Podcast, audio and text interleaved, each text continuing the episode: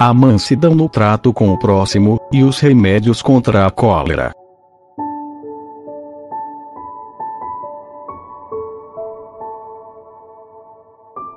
De São Francisco de Sales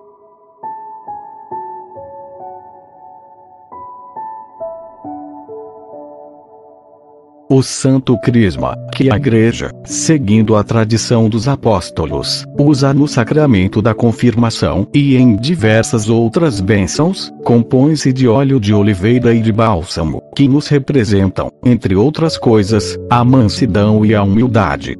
Duas virtudes tão caras ao divino coração de Jesus, e que ele nos recomendou expressamente, dizendo-nos: Aprendei de mim, que sou manso e humilde de coração como se unicamente por amor destas duas virtudes, quisesse consagrar o nosso coração ao seu serviço, e aplicá-lo à imitação de sua vida.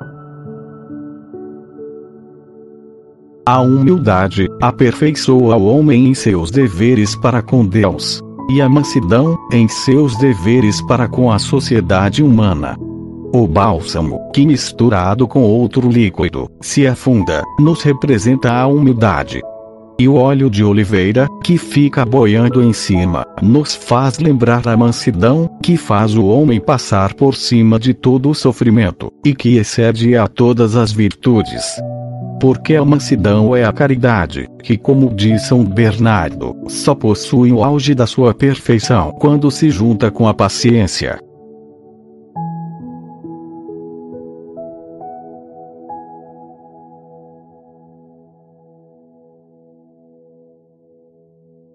Mas hás de compreender bem, Filoteia, o que diz Jesus Cristo. Que devemos ser mansos e humildes de coração, e que este crisma místico deve estar em nosso coração. Portanto, é um perigoso ardil do inimigo manter as almas somente no exterior destas duas virtudes. Com efeito, muitos só possuem mansidão em sua linguagem, seu ar e suas maneiras exteriores. Como não examinam bem as suas ações interiores, pensam ser mansos e humildes, e não só de modo algum. Logo se vê isso quando, apesar desta humildade exterior e mansidão cerimoniosa, se exasperam com um ardor e orgulho incríveis, diante da mais leve injúria que lhes façam, e da menor palavra com que os magoem de passagem.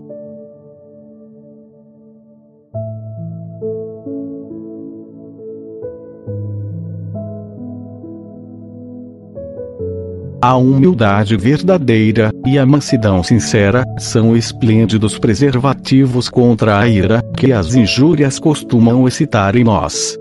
Se, quando somos agredidos, o nosso espírito se impregnar de orgulho e o nosso coração se inflamar, não duvidemos de que isto seja um indício evidente de que a nossa humildade e mansidão não são verdadeiras nem sinceras, mas artificiosas e aparentes.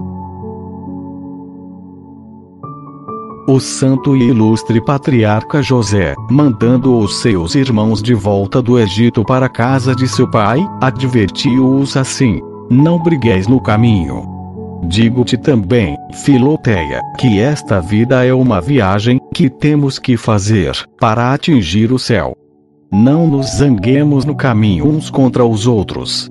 Andemos em companhia com os nossos irmãos, em espírito de paz e amizade Generalizando, aconselho-te. Se for possível, nunca te exaltes, por motivo nenhum. E nunca, sob qualquer pretexto, abras teu coração à ira.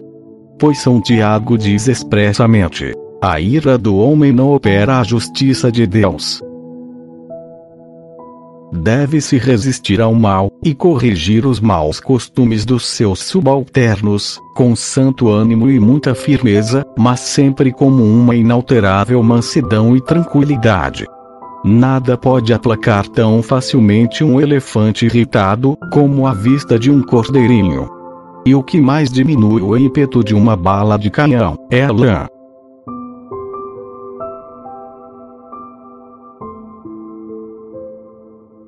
A correção feita só com a razão é sempre melhor recebida do que aquela feita também com paixão. que o homem se deixa levar com facilidade pela razão, já que está naturalmente sujeito a ela, ao passo que não pode suportar que o dominem pela paixão.